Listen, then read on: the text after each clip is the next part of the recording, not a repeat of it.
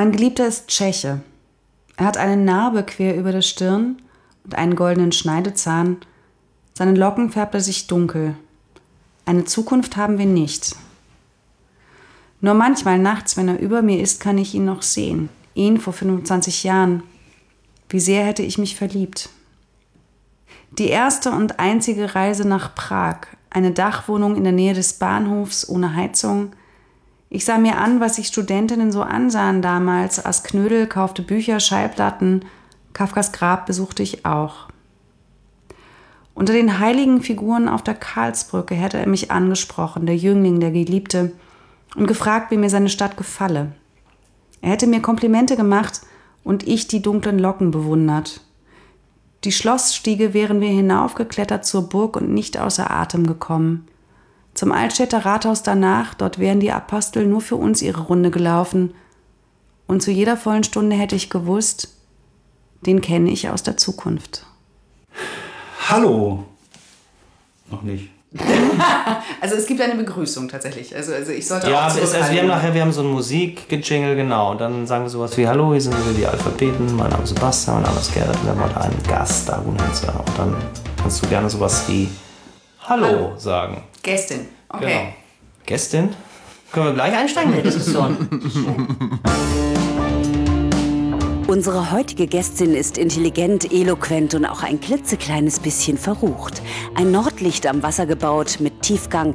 Eine Frau, die im wahrsten Sinne Theater macht, in ihrer Freizeit Störche beobachtet. Eine leidenschaftliche Fußballguckerin und Gesprächsführerin, die gerne und vor allem laut lacht und in ihren wundervollen Gedichten ab und an sogar mal das F fortfallen lässt. Herzlich willkommen, Dagrun Hinze. Hallo, da sind wir wieder, die Alphabeten. Mein Name ist Sebastian. Mein Name ist Gerrit. Und heute zu Gast ist Dagrun. Hallo Dagrun. Hallo. Schön, dass du da bist. Äh, das freut uns sehr. Du hast was mitgebracht, erschienen beim Hamburger Verlag Minimal Trash Art, ein Gedichtband mit dem sehr reizvollen und spannenden und auch ein kleines bisschen plakativen Titel Einvernehmlicher Sex. Getrennt geschrieben. Ein und dann vernehmen. Die Frage wäre, was vernehmlicher Sex wäre. Mhm. Das ist eine gute Frage. Das finde ich auch bei dem Wort äh, Missbrauch so irreführend. Kindesmissbrauch. Was ist denn Kindesgebrauch? Darüber habe ich jetzt tatsächlich auch noch nie nachgedacht. Aber ich glaube, das ist quasi, das liegt in der Wurzel des Wortes Missbrauch, oder? Dass es Miss und G geben kann. Hm. Vielleicht möchtest du was dazu sagen, oder? Lieber offen lassen. Na, ich kann dazu sehr gerne was sagen. Ähm, dieser Titel Einvernehmlicher Sex ist echt nicht auf meinem Mist gewachsen, weil ich wäre niemals darauf gekommen, ein Gedichtband so zu nennen, sondern einer meiner Verleger kam auf die Idee, ähm, den Titel eines Gedichts als Gesamttitel für das Buch zu nehmen und daraus Einvernehmlicher Sex zu machen, worüber ich mich am Anfang sofort erstmal total erschrocken habe um dann festzustellen, dass sich dieser Titel irgendwie in meinem Gehirn festgehakt hat und dass ich ihn in Verbindung, egal ob er plakativ ist oder nicht, in Verbindung mit Gedichten tatsächlich ziemlich reizvoll fand, weil das ähm, vielleicht auch, also ich glaube jetzt nicht, dass Leute ihn als Ratgeber zur MeToo-Debatte verstehen und der irgendwie unterm Bahnhofstresen gehandelt wird. Ähm, ich hatte das Gefühl, dass das... Wer weiß. Ja, das kann natürlich auch sein, wäre ja auch nicht so verkehrt für die Verkaufszahlen. Aber ich hatte das Gefühl, dass das in der im, im Kontrast zu einem, einem Lyrikband eigentlich interessant sein könnte, dass dieser ja doch ziemlich wuchtige Titel ähm, fällt. Also ich würde denken, dass das mich interessieren würde, wenn ich äh, diese, diesen Kontrast einfach sehen würde. Gab es denn irgendwelche Reaktionen jetzt schon von äh, Lesern oder von Freunden oder Menschen, die dich kennen? Ich habe wirklich mehrfach die Reaktion bekommen, dass das ein Weltklasse-Titel sei. Also weil ähm, alle das in einer Weise überraschend finden, dass nun ausgerechnet ein Gedichtband so überschrieben ist. Also ich habe bislang nur positive Reaktionen darauf bekommen. Leute, die es scheiße finden, werden es mir aber auch nicht sagen. Dann hast du nette Freunde. Genau. ich habe ja noch nicht so viel gelesen. Ich hatte eine kleine Leseprobe vorab bekommen. Ich habe das Buch jetzt das erste Mal in den Händen und ich fand das Cover sehr schön. Wer hat das gemacht? Jasmin Knickrem heißt sie. Meine oder? alte Kollegin genau. Jasmin Knickrem. Ich bin gestalterisch nicht sonderlich begabt und äh, habe dann natürlich so Vorstellungen davon. Also klar, das kann man dann nur als Schrift setzen und so weiter. Und wenn dann jemand äh, dazu kommt, der dann nochmal so eine ganz andere Fantasie dazu entwickelt, weil ich meine, da ist ein Koala-Bär mit einer Fliegerbrille auf einer Rakete drauf und darauf muss man wirklich erstmal kommen und dann ist das Ganze noch so. Darauf muss man erstmal kommen. ja, haha. Und dann ist das Ganze noch in so mehr als Quietsch-Telefonbuch gelb. Ähm, da, es hat mich unglaublich glücklich gemacht, als ich das äh, als Vorschlag bekam, weil das tatsächlich etwas ist, was jenseits meiner Fantasiemöglichkeiten liegt. Und das ist natürlich immer toll, wenn sowas passiert. Mir fällt, Entschuldigung, mir fällt jetzt gerade ein, dass wir mit den Alphabeten mal so einen ganz ähnlichen Bilderwitz hatten. Ne? Ja, darauf das, darauf wäre ich nie gekommen. Der Typ im Museum mit der Frau und das Bild ist, zeigt eine Frau auf einer Rakete und der Typ steht davor und sagt, also darauf wäre ich nie gekommen. Aber die Frau auf der Rakete ruft auch, ich komme. Wie die Frau sagt, guckt es sich an und sagt, darauf wäre ich nicht gekommen, weil die andere Frau, ich muss es mal rausholen, die Leute, die den Podcast hören, ich bin ganz weit weg, die Leute, die den Podcast hören, müssen sich das jetzt vorstellen. Wir laden das dann an dem Tag hoch. Sehr gut. Auf jeden Fall hat dieser Koala, also Warte. das ist sehr schön. Das ist übrigens eine Frau, die vor dem Bild steht und sagt, Ja, darauf wäre ich nicht auch gekommen. noch lustiger. Macht es eigentlich wirklich lustiger. das finde ich hm, auch. Ja, ja, gut. Und ich finde, ja dass dieser. Koala auf der Rakete natürlich, also das, wovor man sich vielleicht bei diesem Titel hätte ein bisschen fürchten können, nämlich das äh, plakativ Wuchtige, der macht das natürlich alles wett, weil dadurch wird es in so wahnsinnig guter Weise bekloppt, ähm, dass dieser Titel halt auch so eine Leichtigkeit bekommt. Ja, wirklich gut gelungen. Schöne Grüße an Jasmin, falls sie das hier hört. Äh, wir freuen uns alle. Ich bin darüber hinaus auch noch riesengroßer Koala-Fan, ist mein Wappen. Okay, warum? Ich möchte ein Koala sein. Die schlafen den ganzen Tag und sind so kuschelig. Und die futtern wollen- die ganze Zeit Eukalyptus. ja, und Eukalyptus, sind oder? voll drauf auf Eukalyptus. Das sind echt gute Tiere. Beuteltiere. Ja, ob die auch gut aus dem Mund riechen, wenn die Eukalyptus, gibt es da und Erhebungen? Die riechen wahnsinnig gut aus dem Mund dazu noch. Ist es so? Ja. Oder sagst du das jetzt nur so? Nein, die haben wirklich den frischesten Atem des Tieres. Der Welt. Vielleicht hätten wir noch so ein Rubbelteil auf diesem Cover machen müssen, was nach Eukalyptus riecht.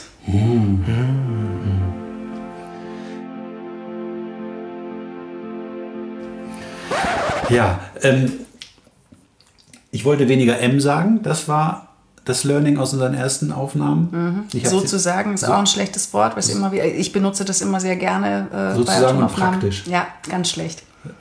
Achten wir drauf. Zählen Achten wir drauf. Wir, wir sollten so eine, so eine. Piep. Ey, das nächste Mal machen wir, machen wir das als, als Trinkspiel mit Schnäpsen.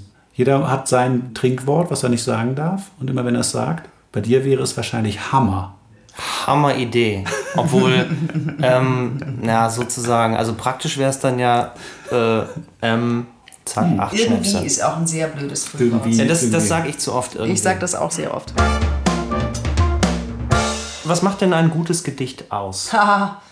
Äh, also, ich glaube, dass Gedichte heutzutage vielleicht sogar ähnlich wie sehr, sehr, sehr gute Songtexte in der Lage sind, ähm, ein Gefühl in seiner ganzen Komplexität und Tiefe einzufangen und nacherlebbar zu machen. Aber ähm, das ist eine sehr äh, laienhafte Annäherung an das, was Gedichte noch alles können. Also das ist, äh, finde ich, relativ schwierig, das zu definieren. Aber als Lyrikerin liest du wahrscheinlich auch sehr viel Lyrik.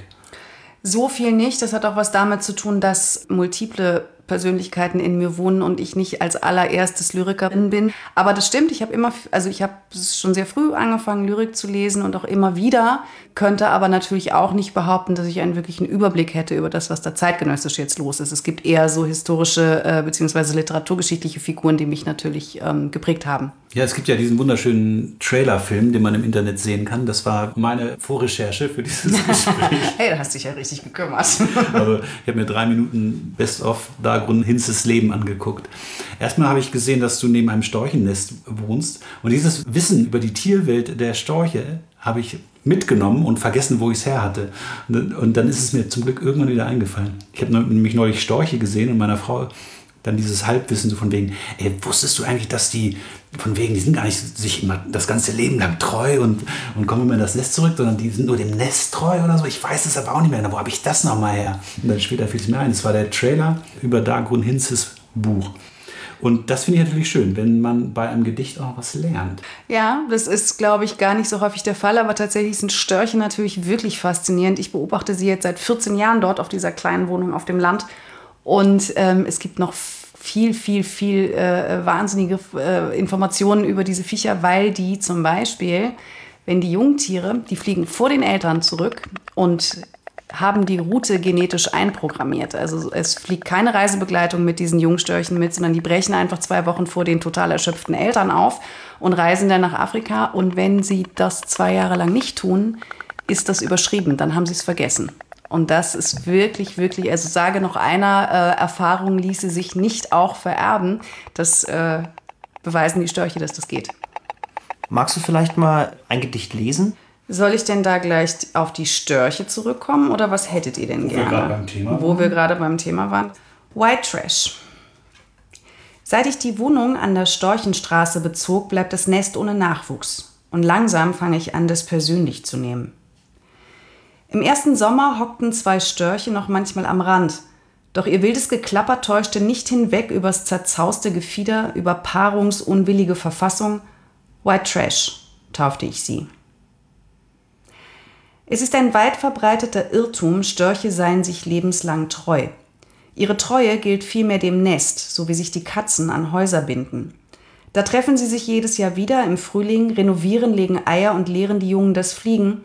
Nach Afrika reist man getrennt und keiner weiß von den Abenteuern des Überwinterns. Im zweiten Frühling fingen die Kämpfe an.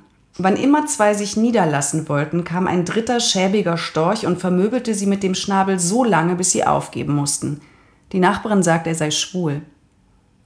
Die Nachbarin wiegt 120 Kilo und wäscht sich selten die Haare. Manchmal kann ich den Blick kaum abwenden von den Mitessern auf ihrer Nase, und wenn sie mir etwas zu essen schenkt, werfe ich es sofort ins Klo, schließlich kenne ich ihre Küche. Mehrere Jahre dauern die Kämpfe nun schon. Immer wieder gelingt es dem schäbigen Storch, die zu vertreiben, die das Nest anständig nutzen wollen. Man könnte ihn abschießen, schlägt der Jäger vor, dann würde alles wieder normal. Nur sein Jagdschein wäre er los. Käme das jemals heraus? Sehr schön. Ja, das mit den homosexuellen Störchen habe ich auch schon mal gehört. Gibt es diese Nachbarin? Wird die dein Gedichtband lesen? Schenkst du ihr den? Also sagen wir mal so, es gab ein im weitesten Sinne Vorbild für diese Nachbarin, die dort aber nicht mehr lebt und ich glaube sowieso auch gar nicht mehr lebt. Und ich hätte ihr auch diesen Gedichtband nicht geschenkt. Das ist dann doch ein bisschen gemein. In der Tat ist es so, dass Menschen, die in meinem Leben ähm, unterwegs sind, leider immer ab und zu mal damit rechnen müssen, missbraucht zu werden für irgendeine Art von Text. Das hat auch schon zu äh, Verwerfungen geführt. Oder gebraucht. Ja, genau.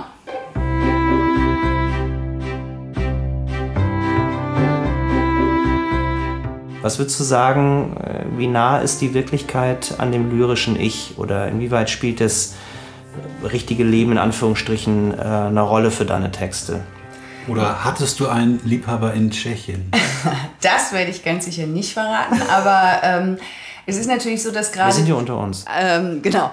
Ähm, also, ich finde tatsächlich, dass sich in der Besprechung von Literatur, um das mal zu sagen, die Frage nach dem Autobiografischen total verbietet, weil das letztlich nicht interessant ist, weil die Texte werden ja nicht besser oder schlechter, wenn man weiß, ähm, ob sie quasi autobiografisch unterfüttert sind. Aber wieso finden das alle so wahnsinnig spannend? Und warum ist es dann verboten? Das ist hat was das mit Spannende. Voyeurismus zu tun. Also ich finde es ja in Wahrheit auch gar nicht spannend, weil es geht ja immer nur darum, ob ein Text gut ist und funktioniert und ob er sozusagen was mit mir macht. Und ob das quasi im echten Erleben des Autos liegt oder nicht, ist ja nochmal eine ganz andere Geschichte. Ich glaube, dass, ähm, also ich glaube, dass kein Mensch über etwas schreiben kann, was nicht in irgendeiner Form in seiner Lebenswirklichkeit liegt. So, was für Formen du dafür findest, was für Verkleidung du dafür findest oder auch was für Ästhetiken du dafür findest, ist eine ganz andere Sache. Aber ähm, um jetzt auf meine Texte zurückzukommen, ich kann, ähm, ich kann mir überhaupt nichts ausdenken. Ich bin tatsächlich sehr schlecht im Erfinden von Dingen. Deswegen bin ich sehr angewiesen auf das, was das Leben mir reinspült.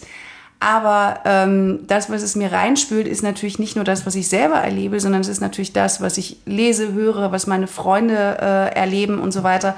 Und ich würde mal sagen, der Kniff dieses Buches oder dieses Lyrikbandes ist, dass es ein lyrisches Ich gibt, was sich einfach alles aneignet. Weil in dem Moment, wo du Ich sagst, findet natürlich auch sofort diese Übertragung statt, dass man denkt, ah, das ist die Autorin, die zu uns spricht, was natürlich totaler Quatsch ist, sondern es ist eine Erzählerin und die hat sich das alles unter den Nagel gerissen als scheinbar eigene Geschichte oder als eigen, eigene Geschichten.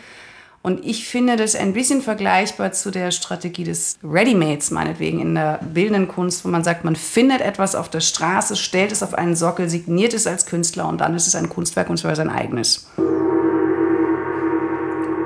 Ja. Ja, kann man so stehen lassen. Ich finde, es spielt so ein bisschen eine Rolle für den Autoren oder für die Autorin vielleicht jetzt wird kompliziert, wenn man denkt, dass der Leser womöglich denkt, dass es autobiografisch ist ist das ein Problem für dich? Also zu stehen und zu sagen, oh Gott, diese Frau da unten in Reihe 1 denkt jetzt, ich hatte wirklich Sex mit einem in Tschechien oder äh, Riesenkakerlaken im Bett oder eine Nachbarin mit Mitessern auf der Nase. Also ist das eine Geschichte, die dich vielleicht tatsächlich auch manchmal so ein bisschen kirre macht oder machst du dich davon völlig frei? Weil, weil Leser denken ja so. Also nicht alle natürlich, aber einige. Also sagen wir mal so, es gibt einen Unterschied, ob diese Texte quasi nur gelesen werden oder ob ich sie vortrage. Und dann gibt es einige Texte, die ja nun durchaus auch, sagen wir mal, erotisch explizit sind. Und da muss ich schon sehr raus aus meiner Komfortzone. Also ich finde es jetzt nicht ganz einfach, vor Publikum äh, diese Texte vorzutragen, finde es aber auch gut, das zu machen. Wie der Blick auf mich als Person ist, ist mir eigentlich wurscht glaube ich, tatsächlich. Also diese Unabhängigkeit sollte ich äh, in, inzwischen haben. Es ist eher der Moment, wo du sagst, du trittst vor Publikum und haust denen dann äh, äh, irgendwelche vulgären Worte um die Ohren und sagst, das ist Lyrik. Also vielleicht ist es eher das, was anstrengend ist. Trotzdem weiß ich natürlich, dass das so wahrgenommen wird und natürlich kokettieren diese Gedichte genau mit diesem äh, Vorgang, den du beschreibst, nämlich dass man sagt, äh, natürlich wird es in dem Moment, wo du ich sagst, gerade in einem Gedicht, wird das als Erfahrung einer Autorin gesehen. Das heißt, wenn die über 82 äh, One-Night-Stands berichtet, dann äh, denkt man, das ist jemand, der das erlebt hat. Und natürlich ist auch das Geheimnis oder vielleicht der Spaß damit irgendwie zu kokettieren. Ähm, nur das heißt nicht, dass es nicht genau an dem Punkt manchmal auch anstrengend wird, wenn man als echte Person da steht. Aber das ist natürlich auch genau das Spiel, auf was ich mich damit eingelassen habe. Und natürlich kommt relativ häufig die Frage, wie viel ist davon echt? Das ist ja klar. Da, so nach der Lesung kommen Leute an und wollen. Nicht, nicht nur nach der Lesung, ja. sondern einfach direkt oder so. Oder da wird dann sowas, also da wird das dann auch gleich eins zu eins identifiziert. Interessanterweise gab es jetzt ja auch schon eine Rezension ähm, von einem Lyriker und das fand ich wirklich interessant, dass der das gemacht hat. Entweder hatte er einen sehr guten Instinkt, aber der hat dieses Gedicht Freundeskreis identifiziert als nicht Freundeskreis, also was weiß ich, fiktiver Freundeskreis der Erzählerin oder irgendwie sowas und hat einfach gesagt, Dagrun Hinze berichtet aus ihrem Freundeskreis. Und das ist tatsächlich natürlich eigentlich was, was dir als Kritiker vielleicht gar nicht unterlaufen dürfte. Ähm, nun ist es da nicht ganz. Äh, oder, oder gehört er zu deinem Freundeskreis? Nee, nee, nee, ich kenne ihn gar nicht. Also äh, ich kenne ihn persönlich überhaupt nicht. Ähm, und das war nicht nur interessant, dass tatsächlich auch einem Profi in diesem Metier das unterläuft, zu sagen, da setzt jemand die Autorin eins zu eins mit, der, mit dem erzählenden Ich aus so einem Mann. Ja, das ist ein bisschen merkwürdig, ehrlich gesagt. Ja, oder er hat, er hat gewittert, dass diese Texte, es gibt ja sozusagen, also das habe ich natürlich auch, als ich jung war, sehr viel gelesen. Es gibt ja die berühmte Confessional Poetry. Ähm, dazu gehören dann so Protagonistinnen wie Sylvia Plath oder Anne Sexton oder so. Da geht es natürlich schon darum, sehr bekenntnishafte Gedichte zu schreiben, die eben auch Rückschlüsse auf die Person der Autorin, ich glaube, es sind wirklich meistens Frauen, die das schreiben, äh, zu ziehen. Und ähm, natürlich spielen diese Gedichte, die ich geschrieben habe, auch irgendwie mit dieser Tradition. Also wenn natürlich auch die etwas Bekenntnishaftes haben und das ist auch so gemeint. Aber bei diesen Frauen, ich bin jetzt auch kein Lyrikexperte, aber da sind die Autorinnen ja tatsächlich, es hat auch immer so ein bisschen was Pathologisches, dann vor allen Dingen auch wirklich in der Biografie. Also das wäre sozusagen die nächste Frage. Oder hast du dann auch deswegen extra so ein bisschen Abstand davon genommen und versucht auch so ein bisschen was Lustiges oder so reinzubringen? Oder läufst du auch sozusagen äh, voll ins Messer, ins Messer des Lebens mit deinen Texten und Gefühlen? Naja, also ich meine, wenn man sich, also um kurz darauf zu antworten, Sylvia Plaths äh, im Glashaus ist einer der lustigsten Romane, den man überhaupt lesen kann. Und da berichtet sie von ihrer ersten Psychiatrieerfahrung. Also es ist nicht so, dass diese ganzen depressiven und suizidalen Dichterinnen nicht auch äh, extrem humorbegabt wären. Also ich glaube, das sind unter Umständen auch wirklich zwei Seiten einer Medaille. Aber ähm, natürlich ist es so, dass ich, als ich jung war, sehr fasziniert war von dieser dunklen Seite, weil man ja auch gerade als junger Mensch immer vermutet, dass es dort eine Einsicht in eine bestimmte Wahrheit gibt, die eben halt auch vielleicht Kraft kostet. Für mich persönlich war es dann einfach irgendwann so, dass ich es lieber hinkriegen wollte mit dem Leben. Und lustigerweise geht das ein bisschen einher mit äh, der Lektüre von Texten oder auch Gedichten wie beispielsweise Brecht oder so, die ja sehr dem Leben, Leben zugewandt sind. Charles Bukowski, also der sicherlich auch ein großes Vorbild für den jetzigen Lyrikband ist. Das sind ja schon so Jungs, die das irgendwie gut schaffen, ihre Abgründigkeit in ein, äh, in eine Hymne auf das Leben zu verwandeln und es auch im Leben gut hingekriegt haben, also zum Beispiel Frauen für sich arbeiten zu lassen. Ähm, und insofern hoffe ich, dass es mir auch äh, weiterhin gelingt, quasi sich, mich nicht zu drücken vor existenziellen Erfahrungen, die natürlich schmerzhaft sind und bleiben, ähm, aber trotzdem so eine Leichtigkeit zu behalten und auch eine Leichtigkeit in der vielleicht Verarbeitung durch Literatur und Männer für dich arbeiten zu lassen. Ja, das wäre der nächste Schritt. Das habe ich noch nicht richtig hingekriegt, aber das wäre eigentlich also eine männliche Muse und jemand, der einem den Rücken frei hält. Das wäre eigentlich das, das wäre die Rache für 2000 Jahre Unterdrückung. Wisst ihr übrigens, dass ich sogar Sappho umgebracht haben soll als Dichterin? Also sie ist sozusagen die erste von diesen Schmerzensfrauen. Das finde ich wirklich krass. Liest du den Sylvia Plath dann auch auf Englisch und wie hast du das mal verglichen, wie das wirkt?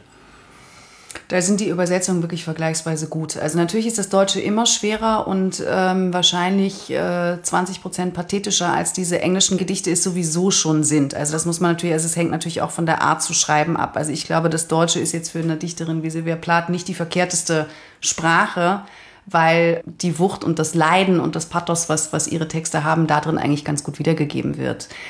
Aber was ich ja von amerikanischen Fernsehserien so bewundere, was wir in Deutschland nie, nie, nie hinkriegen, ist das gleichwertige Nebeneinander von wirklicher Komik und tiefem Gefühl. Also das ist etwas, was, glaube ich, in unserer Kultur und auch allein in unserem Sprachraum einfach nicht, nicht möglich ist, tatsächlich. Oh, Lindenstraße? das habe ich jetzt zu wenig geguckt, dazu kann ich nichts sagen. Gute Zeiten, schlechte Zeiten. Berlin Tag und Nacht, hallo? Die Reihe ist endlos. Okay, du guckst ein bisschen, du hast ein bisschen eine andere Watchlist als ich, glaube ich. ja, ist eine gute Frage. Wer kriegt das hin? Ne? Ich, mir fällt jetzt nur Sven Regener ein. Also nicht seine Lieder, die sind eigentlich immer eher melancholisch, aber Herr Lehmann ist eigentlich genau das. Lustig und traurig. Im gleichen Moment. Ja, stimmt. Ja, ja, aber, ähm, also ich will gar nicht abern, aber das also stimmt, finde ich auch. Nur äh, würde ich sagen, das hat natürlich diese, das, das, das traurige Gefühl ist ja eher mit so einer, da zum Beispiel mit so einem, so einem Gefühl von Verlust, Melancholie und so weiter verbunden. Und ich glaube, was ich meine, ist sozusagen, keine Ahnung, ich bin ja seit zwölf Jahren addicted zu dieser sehr, das ist jetzt wirklich eine richtige Preisgabe zu der. Äh, ich bin süchtig nach der Fernsehserie Grey's Anatomy und ähm, oh, das meine, ist wirklich so. Meine, meine Freundin auch. Ja, und ich kann es wirklich nur predigen, dass man sich das angucken sollte, weil die Inszenierung von Gefühlen beherrschen diese Leute besser als jede großartige HBO-Produktion weil natürlich tatsächlich genau dieses Nebeneinander von wirklich nicht nur Melancholie und älter werden und so weiter, sondern der Verlust von der absoluten Tragik und das absolut schreckliche Sterben und so weiter mit der Leichtigkeit von wahnsinnig guter Screwball-Komödie nebenan. Ähm, das ist etwas, was ich äh, weder im deutschen Fernsehen noch in der deutschen Literatur jemals gesehen habe. Ich habe hab alle Staffeln Friends 10, glaube ich, mehrfach geguckt. Ja, guck, das habe ich nicht gemacht. Ja, Friends ist auch gut, das habe ja, ich auch geguckt. Ich äh, versuche es zu vermeiden, weil man ja auch nicht Lebenszeit ständig für sowas aufbringt. Nee, das stimmt. Kann. Und das äh, gucken lustigerweise meine, meine Söhne jetzt auch. Und, äh, Echt, das ja, funktioniert noch? Ja, ja, ja. Und Aber auf Englisch hoffentlich. Ja, ja. Egal, lass uns Friends abkürzen. Wenn du es nicht kennst, macht es keinen Sinn. Wir reden über Lyrik. Ich übrigens bin absoluter Anti-Lyriker. Das wusstest du natürlich nicht. Was heißt das? Also ich bin, ich äh, habe zwei Jahre lang selber Songtexte geschrieben, also weil ich äh, Musiker bin und das Was ist ja nicht so weit weg ist davon. Das, das überhaupt nicht weit weg ist davon, aber es reimt sich. Ah, bei ah, mir. okay. Und schreibst du Englisch oder Deutsch? Deutsch. Und bei Lyrik, vor allen Dingen zeitgenössischer Lyrik, steige ich ganz schnell aus. Deswegen war ich äh, sehr skeptisch, kann man sagen, als äh, Gerrit dich als Thema vorschlug. Und ich habe dann die ersten Texte bekommen. also ich habe dich schon als Gast vorgeschlagen, ja. als Thema. Erst als Thema und als Thema behandelt und als Gast und dann vorgeschlagen. Als Gast vorgeschlagen. Schön. und beim Lesen muss ich, muss ich auch ganz ehrlich sagen, hat es mich gar nicht so doll äh, überzeugt. Und dann habe ich dann den Film gesehen. Äh, ich finde es wahnsinnig stark, wenn, wenn du es liest oder sprichst. Das ist wahrscheinlich auch was, also ich glaube, dass sie auf beide Weise funktionieren, die Texte, aber tatsächlich ist es sowas, das, was als Spoken Word Poetry ganz gut funktioniert, tatsächlich, weil ich da auch dann immer dazu neige, quasi diesen Zeilenumbruch ähm, nicht natürlich mitzusprechen. Also mhm. dann würde da so eine komische Heiligkeit entstehen, die überhaupt nicht richtig wäre für diese Texte. Das ist ein gutes, gutes ja. Stichwort, weil diese Heiligkeit, ja, Heiligkeit ist äh, genau das, was ich daran auszusetzen habe. Es wird dem irgendwie eine Heiligkeit aufgestülpt. Aber finde, alleine über das Format, alleine über den, den, den Satz sozusagen, findest du, bekommst das, bekommt das eine Heiligkeit? Hm. Also das wäre sozusagen ein Plädoyer für Prosa-Miniaturen. Das ist tatsächlich genau. etwas, was ich noch viel, viel, viel prätentiöser finde. Ähm, und deswegen, also und vor allen Dingen glaube ich tatsächlich, da es mir da ja immer oder bei diesen Texten meistens darum geht, irgendwie so einen Moment abzugreifen, glaube ich, dass die Form der Lyrik dafür wirklich die geeignetste ist. Und ich finde eigentlich auch, also auf Satzzeichen zu verzichten und so weiter, da irgendwie ganz richtig dabei.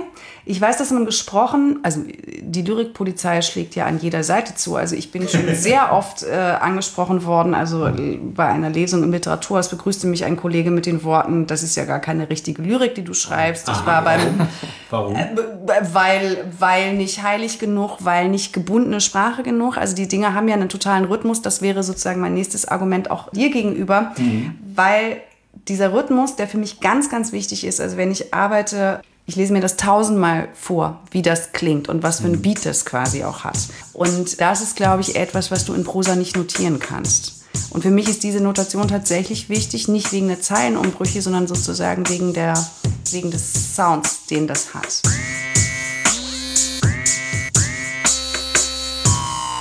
Womit auch immer wieder jemand irgendein Problem hat, ist mit dem Narrativen, was das hat, weil natürlich eigentlich Gedichte, man könnte sagen Schiller und so weiter erzählen auch Geschichten, aber Gedichte heute sollen eigentlich keine Narration liefern oder keine komplette Geschichte von A bis Z erzählen.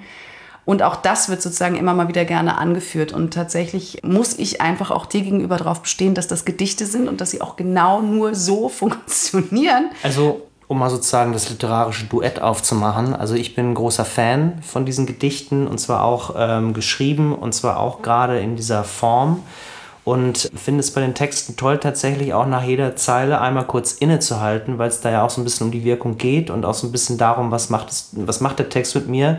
Und finde, dass gerade die Entfaltung dieser Wirkung eben auch mit der Form zusammenhängt. Also wenn das sozusagen im Fließtext da stehen würde, äh, würden Dinge für mich an Wirkung verlieren. Deswegen finde ich das eigentlich, da würde ich heute Abend mal ganz gegen unsere Gewohnheit, wir sind uns ja immer einig, Sebastian, würde ich mal so eine kleine formale Gegenposition aufmachen und sagen, dass ich das eben auch gerade gut finde. Und vielleicht hören wir einfach nochmal ein kleines Stück und dann ja. können wir nochmal weiter quatschen. Ich bin großer Fan von diesem Gedicht, das anfängt mit bis hier ein Fell auf nackter Haut. Das ah, einmal raussuchen. Okay, Zwischenstand. Ähm, genau, das hat. Ähm, das ist nun quasi wirklich die ganz zusammengezogene Genau, wo ich nämlich schon auch finde, um das einzuleiten, dass es eben nicht einfach nur narrativ ist, sondern dass da sozusagen auch ganz viel zwischen diesen paar Zeilen steht.